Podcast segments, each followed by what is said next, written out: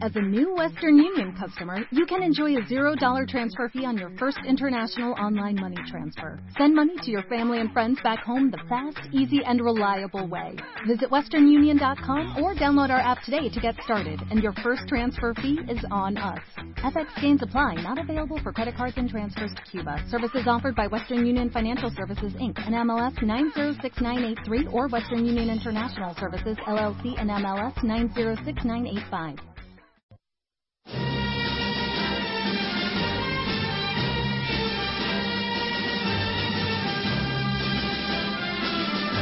Están escuchando Libertad Constituyente.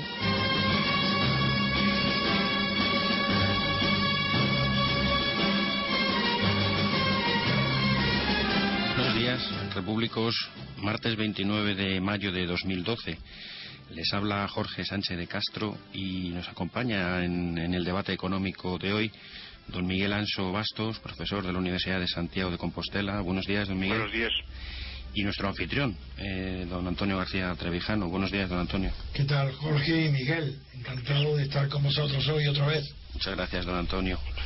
Pues queríamos, mm, a- al hilo de la actualidad de- del euro y contando con la presencia de un afamado mm, profesor de la, que se reclama de la economía austriaca, queríamos hacer mención a un, a un artículo del catedrático de, Economía Política de la Universidad eh, Rey Juan Carlos, don, don Jesús Huerta de Soto, que desde una perspectiva austríaca ha defendido, está defendiendo la continuación del euro, está defendiendo el euro como una medida de estabilización eh, en la zona euro que, eh, a pesar de todo, está trayendo bueno, sólidas ventajas frente a, a lo que podría ser un nacionalismo monetario y unas políticas keynesianas que seguirían permitiendo la falta de disciplina del- del- de los sistemas económicos de la zona euro.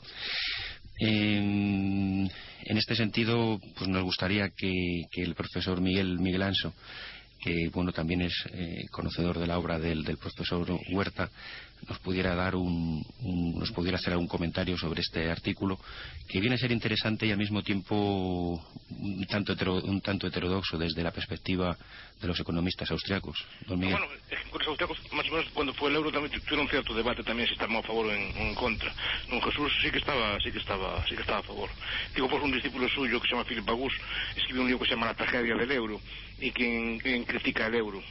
Y, y don Jesús en cambio defiende a, defiende al euro. Y me, me gustó el artículo sí sí es muy lo que dice que, que el que el euro es como un corsé y eso es bueno. Que, que- que si no no estas reformas que, que están que están haciendo ahora no sabrían. Que ahora la gente se ve delante del abismo se ve se ve delante del horror de, de tener que pagar. Entonces tiene que empezar a recortar. Y las medidas efectivamente las medidas económicas que se tomaron los últimos tres o cuatro años en España no tienen precedentes. Ningún político osaría osaría hacerlas en otro momento. Simplemente antes de- devaluarían la moneda asumiríamos una mayor pobreza y ya está ahora no ahora la gente sabe que tiene que recortar tiene que recortar los políticos tiene que recortar gasto público tuvo, tu- tuvo que mm, replantearse el sistema de pensiones un, un montón de cambios se planteó una reforma laboral muy ambiciosa que antes sería impensable es decir ese tipo de cosas no serían posibles sin el euro es, la tesis de don Jesús Eh, Es interesante, ha hecho mención don, don Miguel Anso a, a Philip Baus. Eh, don Antonio, este, este también famoso profesor estuvo un, un día en, en esta radio. No sé si le recuerda haciendo un comentario a su libro sobre la eh, que es basado en la, en la tragedia de los, de los bienes comunales. sí sí Y bueno, pues eh, no sé si esto lo recuerda, pero fue muy interesante, donde comentaba que eh, la propia existencia del euro lo que favorecía era la indisciplina en, en las, en las deudas soberanas de los países indisciplinados. En este caso hacía la mención a, Grecia.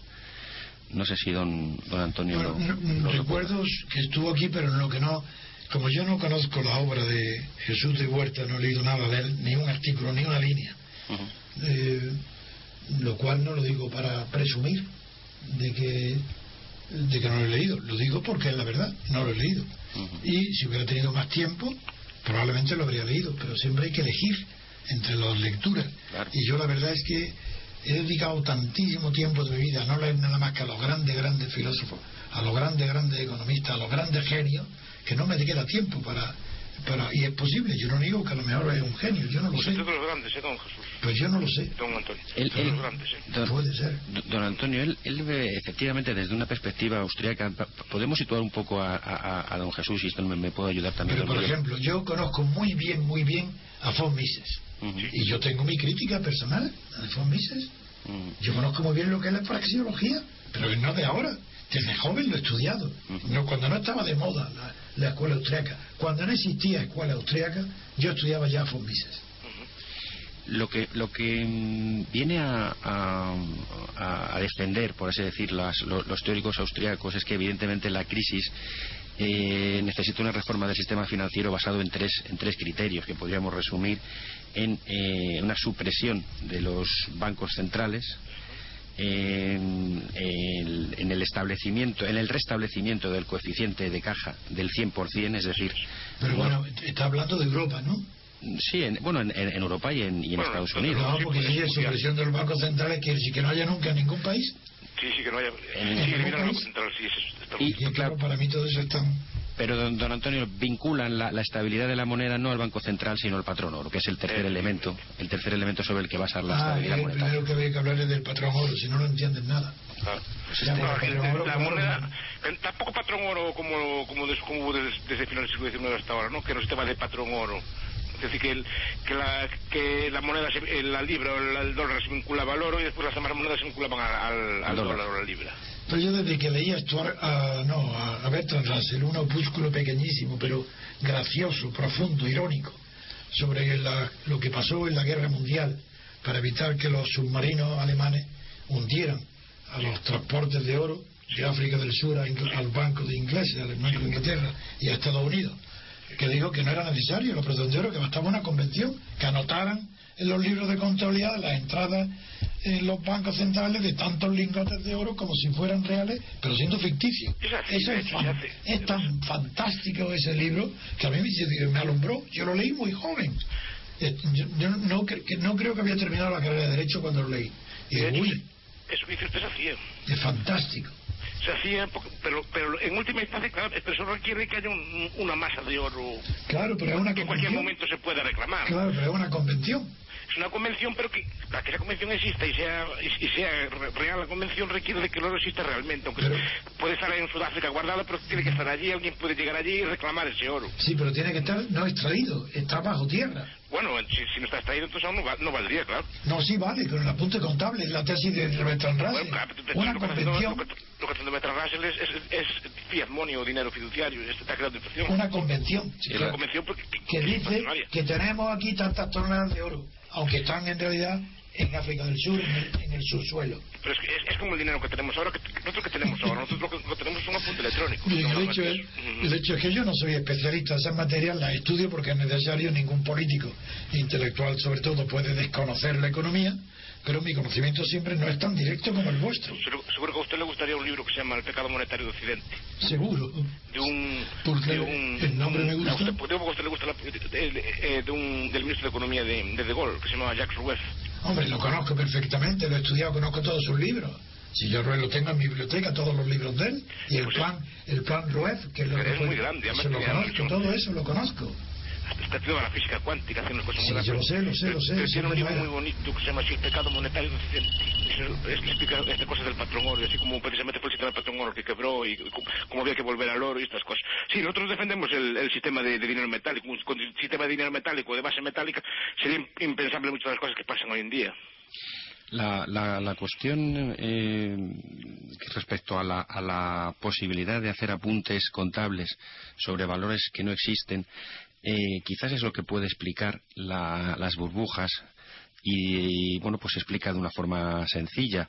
Si la crisis financiera procede de que los, bancos eh, al no tener no tener una, un- una palanca de, de estabilización en un patrón fijo pueden de de una manera inflacionaria eh, otorgar créditos sin ninguna sin ninguna limitación. Pero al no existir por el otro lado un ahorro que soporte esos créditos lo que es decir las las las dos agujas por así decirlo del reloj pueden estar en las 10 y 10 del- de, la, de la- de la esfera provoca que cuando los, los créditos otorgados sin respaldo mm, financiero empiezan a ser fallidos, lo que ocurre es que eh, inmediatamente se frena el crédito y no hay una provisión por parte, no hay ahorro suficiente para financiar los fallidos. Como consecuencia de esa circunstancia, lo que se provoca es inmediatamente la caída de la- el, el freno de la, el- se- ya no se drena financieramente al sistema productivo, dado que no hay financiación, y como consecuencia se produce la recesión. Yo creo Sí, sí. que Pero básicamente es, es- es un mal cálculo económico. El, el- el- el interés es un precio vital, porque es un precio que marca el precio de los demás precios. Es, es el precio que nos dice en qué medida, por ejemplo, el capi- un tipo de interés alto que nos dice, pues el capital es escaso, señor. No puede usted comprar una máquina nueva, no puede, comprar- no puede usted comprar un tractor, no se puede comprar una casa. El tipo de interés es alto, el capital es escaso y el capital o el ahorro solo puede ir, dedicarse a aquellas cosas que realmente más rentables, aquellas que cubran con creces el, el interés que se pide por él. Y a su vez, un tipo de interés bajo nos dice, mira, el capital es abundante, es el momento en que usted compre una casa, es el momento en que usted pueda comprar un coche, es el momento en que usted pueda comprar sus cosas. El gobierno lo que hizo fue artificialmente, a través de sus bancos centrales, fue artificialmente bajar el tipo de interés. Por tanto, llevó a mucha gente a malos cálculos, simplemente se puso a, a- a hacer empresas que no podía Sí, el se fue el ejemplo de Japón el que, el que promovió todo el desastre que hay hoy de la economía. sí. Sí, pero no aprendemos de él. No, pero no se aprende, claro, claro, claro. Yo- No se aprende, no, es que las crisis, las crisis las hay desde aquellas cosas de los tulipanes que se conocen los Eso es tulipanes. muy antiguo en Holanda, Y, sí. y claro, y siempre son por la misma causa. Siempre Yo son expansiones, siempre son esa- expansiones esa- monetarias. esa la comenté con Gracia, en- lo he comentado algunas veces en la reunión que tuve con Galbraith aquí en Madrid, Sí. Que lo, tuvo interés en conocerme y tuvimos una reunión buena. Y hablamos sobre todo de la crisis de los tulipanes y dijimos, ahí estábamos los dos de acuerdo, que eso podría volver a producirse en cualquier momento. Y es que lleva produciéndose cíclicamente desde aquella. Sí. En los últimos 100 años, cada 20 30 años hay una cosa así como los tulipanes. pues ese fue el motivo de nuestra conversación. Solo que pasa que son, eh, son cosas menos llamativas que los tulipanes. Por ejemplo, son las .com en, en acciones de bolsa o son ahora con, en ladrillo. Sea, Sí, la expansión podía- creciticia siempre pero- se acumula como multitud, es como la gota. La, la gota se igual podría ser, ¿no? si- por ejemplo, sobre las mariposas emperador, y Sí. ese- lo mismo puede hacer, una burbuja de mariposas. Podría ser cualquier cosa. A ver, es como la gota. La gota es, es una acumulación de ácido úrico, en, en, por ejemplo, en la punta del pie, que es Oye, normal. tengo Pues, yo, que no me lo nombres que lo tengo yo ya. yo también, por eso lo digo. Lo tengo, no, lo tengo ya a punta del pie. Pues- pero pues hay y le duele ahí. Pero hay unas Eso es lo pastillitas. normal, pero puede dar en el codo, le puede dar, le puede dar en otro sitio. Pero ¿y por qué siempre ahí? Porque es lo más normal, pero le puede dar en cualquier otro sitio. Pues la, Son la, la cristales de burbuja, ácido úrico. sí, o el riñón también se le puede acumular. Pero lo que me refiero es que la, la burbuja se puede hacer, normalmente se hace en, en la bolsa o se hacen en, en- en ladrillos, en viviendas. Pero puede hacerse en cualquier En cosa. cualquier parte. Puede hacerse en cualquier cosa, con los asignados franceses, Hombre, ¿no? ¿sabes Aquellas tú- de los mares del sur. Hay, hay muchos ejemplos. Cualquier cosa dónde- puede valer. Las punto .com, aquellas empresas informáticas que subieron por las Sí. nubes en los años 90. Una pequeña, pero importante burbuja se produjo en la época del, inmediatamente posterior a la Revolución Francesa, durante el directorio, en el mueble francés. Un mueble francés valía, cuando hace la memoria Telleran, un mueble, una mesa, un escritorio, Sí. valía el precio de una gran finca rústica o el precio de una carroza tirada por seis caballos. Eh, efectivamente. Eso, y eso fue una burbuja ya. Sí, porque se concentró en eso. Y, El mueble francés. de Pero desde entonces el mueble francés ha conservado su prestigio. El mueble del siglo XVIII francés Sí. tiene unos precios extraordinarios Pero todavía. se puede hacer en arte, como bien apunta usted. Se Claro, una oye, burbuja en arte, es que hoy, ejemplo, hoy está considerado como un producto de arte puro. El la ebanistería del Sí, pero se puede. Ahora, ahora las burbujas también se hacen en los alimentos. Pero don, don Miguel, don Antonio, el, el- para avanzar un, un- poquito en, la, en el, el desarrollo de la idea, tenemos que ser introducir el factor político, porque quizás sin, sin un incremento tan brutal de los poderes del Estado. Sería imposible las burbujas eh, financieras. Que, a su vez, también la, la Ah, posibilidad de dinero burbuja que tanto poder al Estado. La- La las burbujas económicas, por así decirlo, don Ah, Antonio. bien. Es decir, la, la- la inflación, eh, eh, ante una situación de crisis, el, po- el Estado retiene eh, instrumentos para intentar, eh, por vía inflación, evitar los ajustes que la economía necesita. Eh, las economías inflacionarias eh, son los remedios para evitar tomar medidas de ajuste e incluso las propias burbujas son instrumentos para mm, dotar de liquidez a la economía y mantener la situación de expansión económica. Exacto.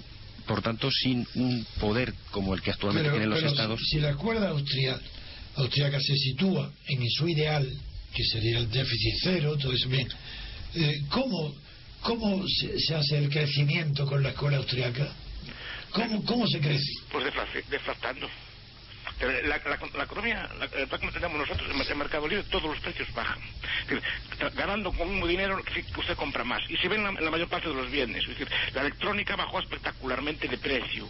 Todo lo que es la informática bajó espectacularmente de precio. Todo lo que son los automóviles bajaron en términos relativos. De horas de trabajo espectacularmente de precio. La ropa bajó de precio y la comida bajó de precio espectacularmente. ¿Debido a qué? En los últimos 100 años. ¿Qué? factor motivaba la bajada de precio? La competencia la competencia y la productividad, es decir, que cada vez, cada vez una hora de trabajo nuestra produce más cada vez, y cada vez es más barato producir las cosas. Entonces, ¿cómo combate la depresión económica?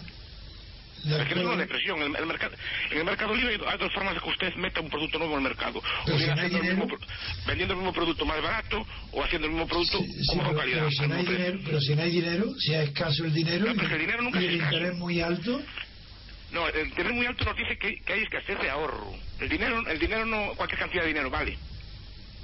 No sé si me explico. No, porque la ecuación de Fischer. Pero nosotros no somos de Fischer, es que hay tal problema.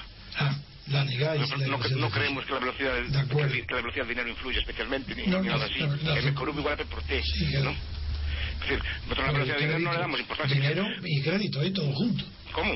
Dinero no solo en la masa dineraria, sino el crédito.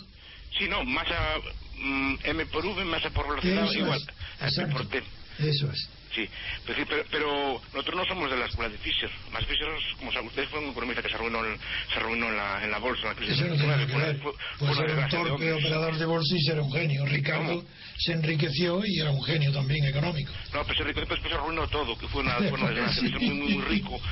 Se arruinó. Él, él, él, inventó los números índice, inventó un montón de, de, de, de mecanismos supuestamente matemáticos para, para explicar la economía. Fue los primeros en arruinarse con la, con la crisis. a mí no me interesa mucho las biografías ni de los economistas ni de los políticos, pero es verdad que algunas son curiosas. No, bueno, a mí me interesa en la medida que pueden ilustrar como, como una persona piensa o no. Pero siempre tengo curiosidad por eso. Sí, pero las biografías son, suelen ser tan difíciles de, de captarle el personaje no, no, pero, pero siento que decimos. Nosotros, decimos que la, la, prosperidad viene simplemente porque cada hora de trabajo pagada lo mismo le permite a usted comprar más cosas. Es lo que nos hizo ricos por ejemplo. Sí esa es la productividad. Efectivamente que, trabajando básicamente nuestros, ingresos vienen de nuestro trabajo. Es decir si un trabajador trabajando ocho horas eh, eh, hace 50 años tenía X cosas hoy tiene a lo mejor tres veces X cosas ¿no? Eso es cierto. En cosas, entonces que, su trabajo, sus horas de trabajo valen cada vez más, y valen cada vez más porque con el mismo dinero compra cada vez más cosas. Y, en general pasa así. Claro, y la acumulación de capital la produjo desde luego John Max Weber. Sí. Eh, le doy muchísima importancia por su descubrimiento de que la ética protestante favorecía la productividad. Eso ya lo discutimos una vez, pero creo que no estábamos de acuerdo. Sí, sí, sí. Sí, pero e, e, efectivamente la, la, la base de la, de la economía eh, desde una perspectiva austriaca, está desligada del, poder económico que al fin y al cabo lo que históricamente ha introducido eh, ha provocado la, la, forma de actuación habitual es la, inyección de liquidez necesaria dejando flotar a la baja y depreciando las divisas locales. pero la teoría política austriaca no la tiene. No, no, no evidentemente, evidentemente, evidentemente. Sin, em- sin, embargo. No la hay, pero sí que no la hay elaborada, efectivamente. No, no. no, no, evidentemente no, porque lo, lo desliga de la, de la actividad política. además, no hay, por ejemplo, no hay una teoría del Estado austriaca, hay varias. Exactamente. No hay, hay no hay varias. Sin embargo, el profesor. discrepantes entre. Pero sí que lo, lo, que tenemos claro es que el, poder monetario, la manipulación, o sea, la, la monopolización de la creación de dinero es, es un arma esencial del poder político. Yo creo que tan esencial como el ejército. Sí. Sí, sí, La, moneda. el monopolio de la moneda, por eso no lo quiere soltar, por eso no se niegan al patrón oro, porque el patrón oro implicaría privatizar la moneda. Yo creo, que incluso es preferente ese al militar. Yo, eso porque el militar solo no necesita.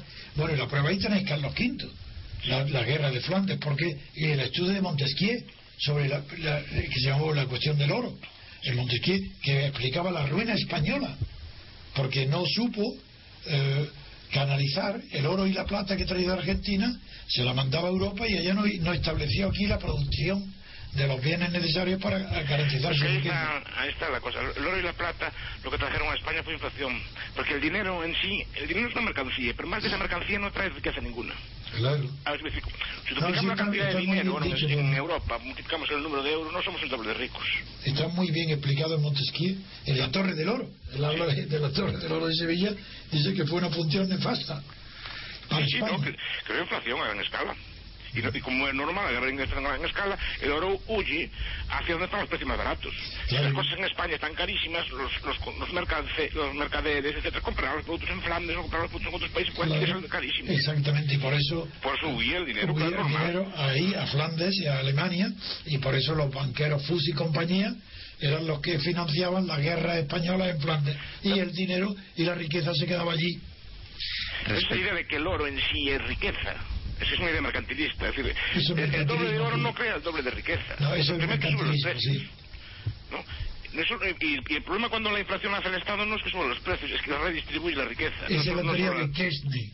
Sí. Exactamente Kestner. El profesor, eh, respecto a la, a la idea que, que ha comentado don Antonio, que los, los, ah, la, la- la escuela austríaca no tiene Teoría del teoría política, teoría del Estado. Tenemos teoría, pero no, no una teoría como tal austriaca. Bien, la, no, no, don, don- No, no son teorías buenas. Don Miguel, la, la- la idea que plantea don Jesús es que efectivamente eh, sí hay una estrategia política detrás del mantenimiento del euro y es la, la idea alemana de imponer por fin a la eurozona una disciplina eh, económica que hasta ahora no ha tenido. Es decir, eh, por ejemplo, él hace mención a que l- como consecuencia de, eh, del euro, de la disciplina que impone el euro y que impide las eh, deflaciones o, el nacionalismo monetario, es que, por ejemplo, en todo el flanco sur europeo los han sido modificados los gobiernos dilapidadores, sea Grecia, sea Irlanda, sea Portugal, Claro, sea es que España. eso, eso coincide con la vieja teoría alemana de la del ensanche alemán, del el Sorberain, de las... Sí, del Cuarto Reich. Claro, claro, es que, eso, es que eso coincide en, en económicamente y en la idea de esa expansión alemana, eso coincide, pero casi al pie de la letra. Sí, don, don Antonio, y es, y es interesante porque mm, quizás el día a día nos hace pe- perder la perspectiva. Pero el euro, por ejemplo, ¿qué ha, produ- qué ha producido en España en estos, en estos años como consecuencia de, de la crisis? Pues, por ejemplo, se ha introducido en la Constitución el principio de estabilidad y el equilibrio presupuestario. Esto últimamente, ¿no? La, el último Exacto. decreto. Se han interrumpido todos los proyectos faraónicos de incremento de gasto. Se ha reducido primero en un 5%. Pero esas son las últimas medidas de este año. Sí, sí, sí, efe- efectivamente. Pero y, y la causa la atribuye a Pues, al- a, a la disciplina que impone el euro, claro. Porque, Fíjate, por ejemplo, por ejemplo el, el, el, el- el gobierno demagógico a, a ultranza de, de, señor Zapatero ha sido arrasado en las urnas. Sí, sin duda. Por tanto, eh, por ejemplo, se han congelado las pensiones de la seguridad social. Sí. Eh, se ha incrementado la edad de jubilación cuando Sí. realmente con, la, con la espera- el aumento de esperanza de vida tampoco tenía mucho sentido Sí. que la jubilación fuera obligatoriamente a los 65 años. Se ha rebajado en un 15% el gasto público total presupuestado. Se ha flexibilizado algo impensable, don Antonio, como era el mercado laboral y los horarios comerciales. Es decir, como consecuencia del euro se ha introducido una No, es la disciplina. primera vez que se empieza a destruir las bases sociales del franquismo. Estaban duda. iguales. Es la primera vez que se ataca al franquismo de manera directa. Eso lo que está diciendo usted es muy sabio, es muy, muy correcto. ¿Quién? La, la gente no, no se da No lo cuenta sabe, no, claro que no. son franquistas. Pero claro, pues ten en cuenta que mi estudio está basado en el conocimiento de esas realidades profundas. Yo no me guío por las superficies. Eso, eso es para los periodistas, no para los pensadores.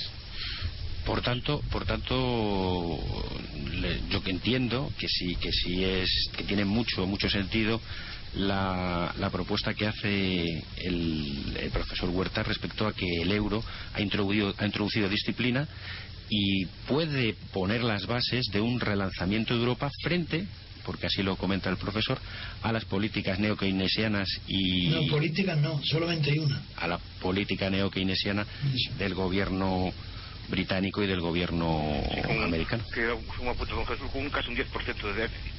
Estados Unidos. Sin Sí, que, de pronto. Y en Alemania un 1%. efectivamente, Hoy, efectivamente. hoy está en Estados Unidos en el 10. Sí, 9, Sí, sí, algo. Ah, creí que estaba en el 7. es Fíjate. malo. No, no, es un, es un desastre. Es un desastre. Y, y perseveran en el. ¿Y con Bus no estaba en el 7 o Con? Bursa mío estuvo muy alto, pero digo que aquí perseveran. Ajá. Es decir, sí, sí, esto sí les eh, quiero hacer esta, esta consideración los efectos de que hagan sus, sus comentarios. Sí hay una política económica europea dirigida por Alemania frente a la cual hay grandes resistencias frente a otra política económica en, en, en- el oeste, en la- efe- efectivamente en Estados Unidos y también en Gran Bretaña que evidentemente están financiando la crisis a través de, la- de una vía inflacionaria que eh, parece que es mucho más sana la que está, a pesar de todo, Lo que llaman vía fraccionaria, yo es que el argot de los economistas no, no lo comprendo. ¿Qué significa vía fraccionaria? La Vía. zona fraccionaria. Vía. La fraccionaria quiere decir que usted cuando deposita el dinero en el banco no tiene, no Pero eso tiene que tiene que, ver, que tiene que ver con que sea vía. Vía fraccionaria Ah, no quiere decir qué significa la palabra vía fraccionaria, que lo ha habido varias veces. Entonces no sé lo que significa. Si me lo puedes tú decir, Jorge. no, no, no, efectivamente la, la, la, la fracción viene a ser el... Eso es lo que es. Pues eh, no, no, la proporción entre el dinero depositado en un banco y el, y el dinero del que y el que circula. claro. Exactamente. Ya lo sé, pero como tú has dicho, vía fraccionaria, Ah, pues, y lo he oído, ha- pregunto qué es eso. ha tenido que ser un error mío. Bueno, pues que no tuyo, es que lo dicen más gente. ¿eh? Mm, Es que se repiten cosas que no sé. Pues sí, sí, así. Bueno, perdón, No, no, no, pregunta por Dios. que yo lo he dicho Por con Dios. sinceridad porque era algo que, que yo quería que tenía algún significado. No, no, no, no. no, Bueno, no, no, no, no, el libro, el, el- el artículo está muy bien, me gustó, me gustó mucho, estoy de acuerdo en la esencia, pero, pero lo, creo ¿Qué- que qué- también qué- artículo? el que estamos, ¿cuál? el del profesor de Huerta, don, don Ah, Antonio. sí. estábamos discutiendo un- eh, sobre, sobre las propuestas que hace. Y estoy de acuerdo con él. Y el, y el, el, el- el euro o la posibilidad de que tú no puedes tener tu propio banco central que te financie a voluntad, lo que hace que te pone delante del horror de que ahora tienes que pagar cosas y no puedes recurrir a la inflación. La inflación básicamente es un robo a gran escala. Sí. Sí. Es un robo a gran escala, es un robo a gran escala a las personas ahorradoras, de las personas gastadoras a las personas ahorradoras. Eh, básicamente es el, bueno, en- entre otras muchas cosas, ¿no? Eh, Pero antes se recurría siempre, se, se No, la inflación conduce a la ruina, salvo aquella ruina. industria La aislada, salvo una industria aislada o pequeña que sean capaces de producir más que la inflación. Sí, es muy esas se salvan. muy difícil. Pero entonces te pones delante del horror de tener que pagar lo que debes, de, que- de que, tienes- de que no te llega lo que tienes. Antes, antes siempre llegaba. Te- Tenía un problema de, de solvencia para las pensiones, emitíamos billetes. Teníamos un problema que no podíamos pagar la deuda pública, emitíamos más deuda. Se devaluaba, se depreciaba todo. Pero salías del paso inmediatamente. Y ahora te, te encuentras tiene de repente con horror que no tienes dinero Sí. suficiente en caja para pagar lo que debes. Lo que he querido decir antes es que si una industria produce, tiene una productividad tan alta, que produce y gana más que se deprecia el dinero, Sí. esa industria se salva. Sí. Pero son poquísimas. Son poquísimas claro. Entonces, después de un periodo largo de inflación, el país queda arruinado salvo algunas potencias que salen más fuertes que antes, porque han tenido una productividad anterior a la que las demás van a tener que aplicar para resurgir del cero. Pero la inflación que hablamos alguna vez también, ya hablamos del tiempo y como la inflación Exacto, exacto, el tiempo, en eso el ahorro, como en los procesos de inflación se le pierde el respeto, por ejemplo, a las personas mayores, a los, a los En, en todo eso lo he pensado, en todo eso, sí. Sí. La, la, mm, No, y, y estaba diciendo esto, que te ponen un horror, te ponen una camisa de fuerza. Pero, Sí. pero el problema es este, el problema que no, creo que no, No, pero no, el- no le vi. No, es, que de momento Europa está gobernada por Banco Central Europeo. Sí. Y si llega a gobernar, pero si el problema es que llega- llegará a gobernar por Zapatero Hollande. Ese Sí. Es el problema. no, la, la, Entonces la- igual el euro no es tan bueno. Bueno, pues esto es lo que está haciendo la, la Reserva Federal eh, Americana, donde sí está. Eh, Está malo de Obama, claro. si está inflando la, la- la burbuja inflacionaria con, la- con las inyecciones constantes de, de- de liquidez y sin embargo el Banco Central Europeo está condicionando la liquidez al- a la ejecución de programas de ajuste. ¿Creéis que va a ceder? Perdón, hay otra pregunta, Sí. que aunque siempre respeto vuestras iniciativas, pero está en el aire. ¿Creéis que el Banco Central Europeo va a ceder a la presión española y a la que se suma también Holanda Italia de que vuelva a comprar deuda española? Es el juego político que se está jugando. está la política detrás. Está la política detrás.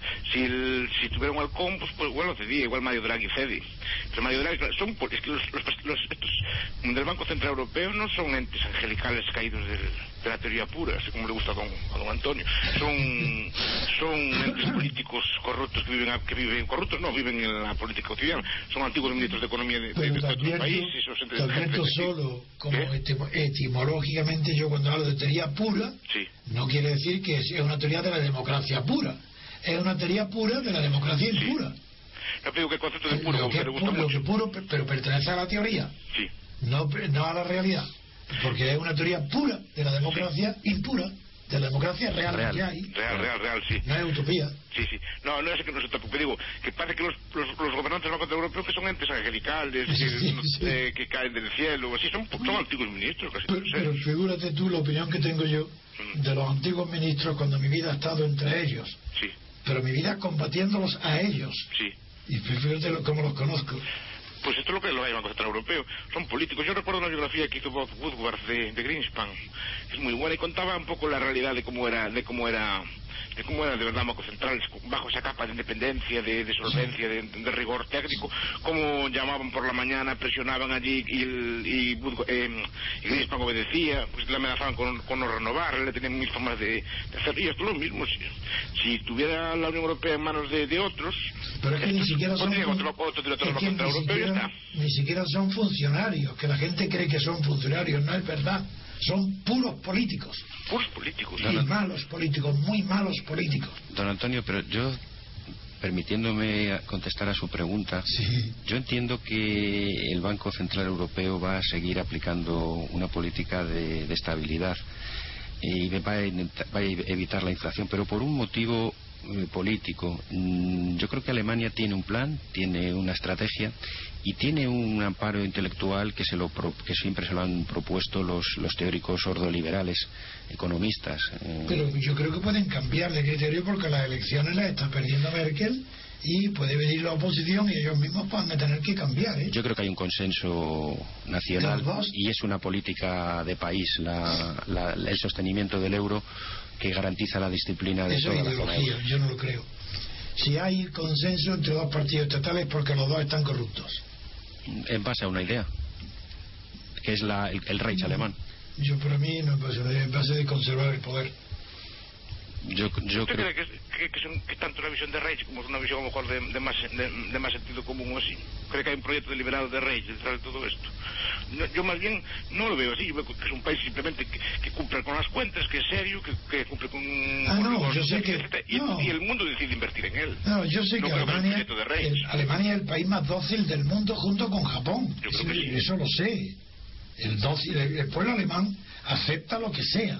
Sea Hitler, o sea Adenauer, o sea la señora Merkel, o sea Schröder, da igual. Acepta lo que sea, no protesta jamás. No, no, no protesta. Se está viendo como esto de Grecia. Los grecios están literalmente insultándolos. O por encima de ser los que los pagan y los mantienen, están literalmente insultándolos. Aunque, aunque la Lagarde se ha lucido con el insulto que le ha hecho a los griegos. Porque una cosa es el pueblo griego y otra cosa son los dirigentes griegos. Que Ahí yo no lo distingo tanto, ¿eh? don- que insultan a los dirigentes. No, hombre, no, Pero los dirigentes tiene- salen del pueblo. En democracia salen del pueblo. Y, pero- Y no, no, no, no. pero el pueblo no tiene poder ninguno. ¿Qué? Si el, poder no tiene, el pueblo no tiene poder ninguno. No tiene, no tiene pueblo ninguno, pero el, el gobernante griego típico es como, es como el griego típico. Ah, bueno, eso es otra cuestión. Pero eso sería racismo. No, y no solo eso, no probablemente sea el griego más típico de todos, porque es el, es el griego con que los griegos se identifican. Pero, es, pero es la idiosincrasia de los pueblos no es base de ninguna teoría política. No, no, claro, está claro. Te digo que, no, que tampoco, tampoco es inocente decir el, el del Ah, pueblo no, cuando claro vota no. vota. Yo el español, ¿cómo lo voy a considerar inocente después de haber, de haber tolerado a Franco durante 40 años y tolerar la corrupción de esta monarquía durante otros 40? Inocente el pueblo español, culpable. El primer culpable es el pueblo español. Yo lo culpo a él. Soy antidemagogo. Pero digo la verdad. El pueblo en realidad, él no es responsable. Es responsable de no echar a los dirigentes, de seguir votándolos. Pero, pero todavía el pobre, los pueblos no tienen conocimiento. Pues si tú eres persona, sí. Claro. No, pero digo que la idea de, de camisa de fuerza, que es el euro, vale y es correcta, pero siempre y cuando quien mande en Exacto. Europa, quien, man- quien gobierna en última instancia el, el euro, sea una persona Sí, sí. tipo como, como fue hasta ahora. Si llega Obama, un Obama aquí a gobernar el Banco Europeo, estamos, estamos peor aún, porque sí, sí que no habría posibilidad de salvación. No, que son cosas tan distintas. Estados Unidos la psicología es tan diferente que es inconcebible. Un Obama en Europa es inconcebible. Sí, pero la... la Un Obama o un zapatero, un zapatero que es parecido. No, pero, no, por Dios. Muy parecido. ya, Yo creo que son el mismo tipo de... Zapatero, no, pero por Dios, eso, eso es una... hombre, eso Pero no ve que los discursos de Obama y Zapatero son bastante parecidos. Bueno, no, no, En muchos no. aspectos y los estilos, vamos guardando las Pero, distancias. ¿no? sí, pero en primer lugar, Zapatero ni siquiera entiende un discurso de Obama. Empieza por ahí. Sí. Bueno, yo no, no quiero decir porque porque el tipo de político es parecido. Ah, bueno, El tipo de políticos. hombre, comparado con España, pues sí, con el nivel español, sí. Pero un hombre, un hombre que se ha negado sistemáticamente durante varios años a decir que no existía crisis, de verdad, y que lo ha decidido convencido, pues para mí es un loco de No, manicomio. no, es que, y eso fueron uno de De los grandes daños. ¿eh? Decir que no había crisis. Porque Eso, eso. cuando no había crisis, cuando aún tenía cierto arreglo, Oh, ha habríamos sido- parado. Ha sido un horror. Pero perdimos dos años más. Bueno, pero para mí es un loco, por eso no puedo comparar ni Obama ni nada, por Dios. Ha sido un loco de manicomio. Sí.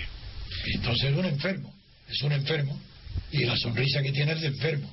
No, pero- claro, pero ¿con qué no estuvimos gobernando? Y Claro, por eso, lo que decía digo el pueblo español, que es capaz de gobernarlo un zapatero. Pero si... Y un Felipe, y un González Pero- ha sido capaz de gobernarlo Pero con crímenes de Estado y robo. Sí. Digo que simplemente digo que quizás con una política monetaria eh, keynesiana o, o inflacionaria, a- a- al modo que, que sugiere la, la Escuela de Chicago, es posible que el señor Zapatero hubiera seguido gobernando. Sí, claro. Yo entiendo que, que está lo que, claro. pero lo que hace es deteriorar a largo plazo. Ahora, Sí, sí, sí. Si ahora no, hipotecamos... porque tiene un partido, si no hubiera tenido un partido, no hubiera durado ni como un merengue en una esquina de un colegio. No, y porque hubiera seguido don Antonio dando Porque hay dinero. un partido. Y porque hubiera no, seguido dando dinero. Pero es que el problema es que estas, donaciones de dinero son... Si ahora hipotecamos nuestra casa, por ejemplo. Ahora estamos en crisis, estamos mal de trabajo o lo que sea. Hipotecamos nuestra casa durante unos meses, tenemos dinero otra vez, ¿o no? Sí, sí, sí. sí, Tenemos dinero en la mano Y hay y, que ver podemos la. Pero ocurrencia del zapatero de repartir dinero para limpiar las aceras. Sí, sí. Hay que ver. Si es que, si es que son cosas y, y España ha tolerado todo. Los españoles aguantan todo. Sí, Los tertulianos defienden todo. Las televisiones es la escuela de la imbecilidad. Y las discusiones políticas lo mismo. Es imposible un nivel más bajo. Porque oye, todavía la BBC, pues bueno, lo, la escucha con dignidad, lee un periódico alemán, el Frankfurter Allgemeine Zeitung, bueno, y, lee Le Monde, y todavía, aunque han bajado muchísimo la calidad con respecto a la que tenían hace 20 años, pero todavía se puede, pero España, España es que no hay nada, nada respetable intelectualmente hablo, ni un periódico, ni una televisión, ni una radio, salvo esta. Pero no lo digo porque esta es que es la pura verdad. Nadie, a nadie le interesa la verdad, a nadie. Eso es verdad también. Bueno, pues figúrate. A la universidad, la última del mundo, ¿en qué nivel está la Universidad Española? Bueno, pues quizás algunos profesores eméritos, don Antonio. Que están jubilados, que no van ni a clase ya. Bueno, eméritos no solamente en términos administrativos, sino también eh, de, de mérito y capacidad. En- en- desde luego en materia económica sí lo habrá seguro. En, en materia política yo te digo que no hay ninguno. Sí. Porque no hay ninguno desde el año, desde el final de la guerra civil. Desde el año 39 en España no ha habido un solo profesor que sepa enseñar libertad política. No sabe lo que es. Ni bajo Franco ni ahora. Ni uno. Ni un discípulo suyo. Es que no hay ni uno. Y esa es la tragedia de España. Vamos a poner eh, punto final al debate Ah, económico perdón, sí. de hoy, don Antonio. No, falta un minuto todavía. ¿eh? Sí, simplemente dejando constancia que hemos planteado un- un- una lucha política que se está que, se- que está hoy jugándose en la, en la zona euro, que es el debate entre keynesianos y, y ortodoxos, por así decirlo, y que quizá el euro sea el último bastión de la disciplina económica. El euro También es verdad. Yo eso sí que lo veo tal como tú lo dices. Y concibo que es keynesiano muy moderado Holanda. Pues no, sí. pero de hacer caso a Holanda sería un desastre Te también. estoy diciendo que es un keynesiano moderado. Moderado, sí. pero Sí, que es keynesiano, sí. Keynesiano, sí. Pues de don Antonio, como- como siempre, pues darle las gracias y, No, hombre, por Dios. y esperemos que, que haya sido de interés Lo que hay que hacer es aguantar esta antorcha todo lo que podamos. que yo lo haré por mi parte, desde luego, todo lo posible. Puedo tener esta luz encendida para que aquí acudan eh, los profesores, los escritores, los pensadores, los que tienen algo nuevo que decir, nada más. Pues don Antonio, muy amable por, por permitirnos compartir este espacio. De acuerdo. Y a don Miguel, pues como siempre también, darle las gracias por su, por su participación y también por haber comentado este, esta perspectiva del profesor de Huerta tan novedosa desde una perspectiva austríaca. Y yo un abrazo a, a vuestra amistad. Don Antonio, muy amable, como siempre, un abrazo muy cariñoso. Hasta pronto. Y a los oyentes les invitamos a participar en la página web www.diariorc.com. Buenos días.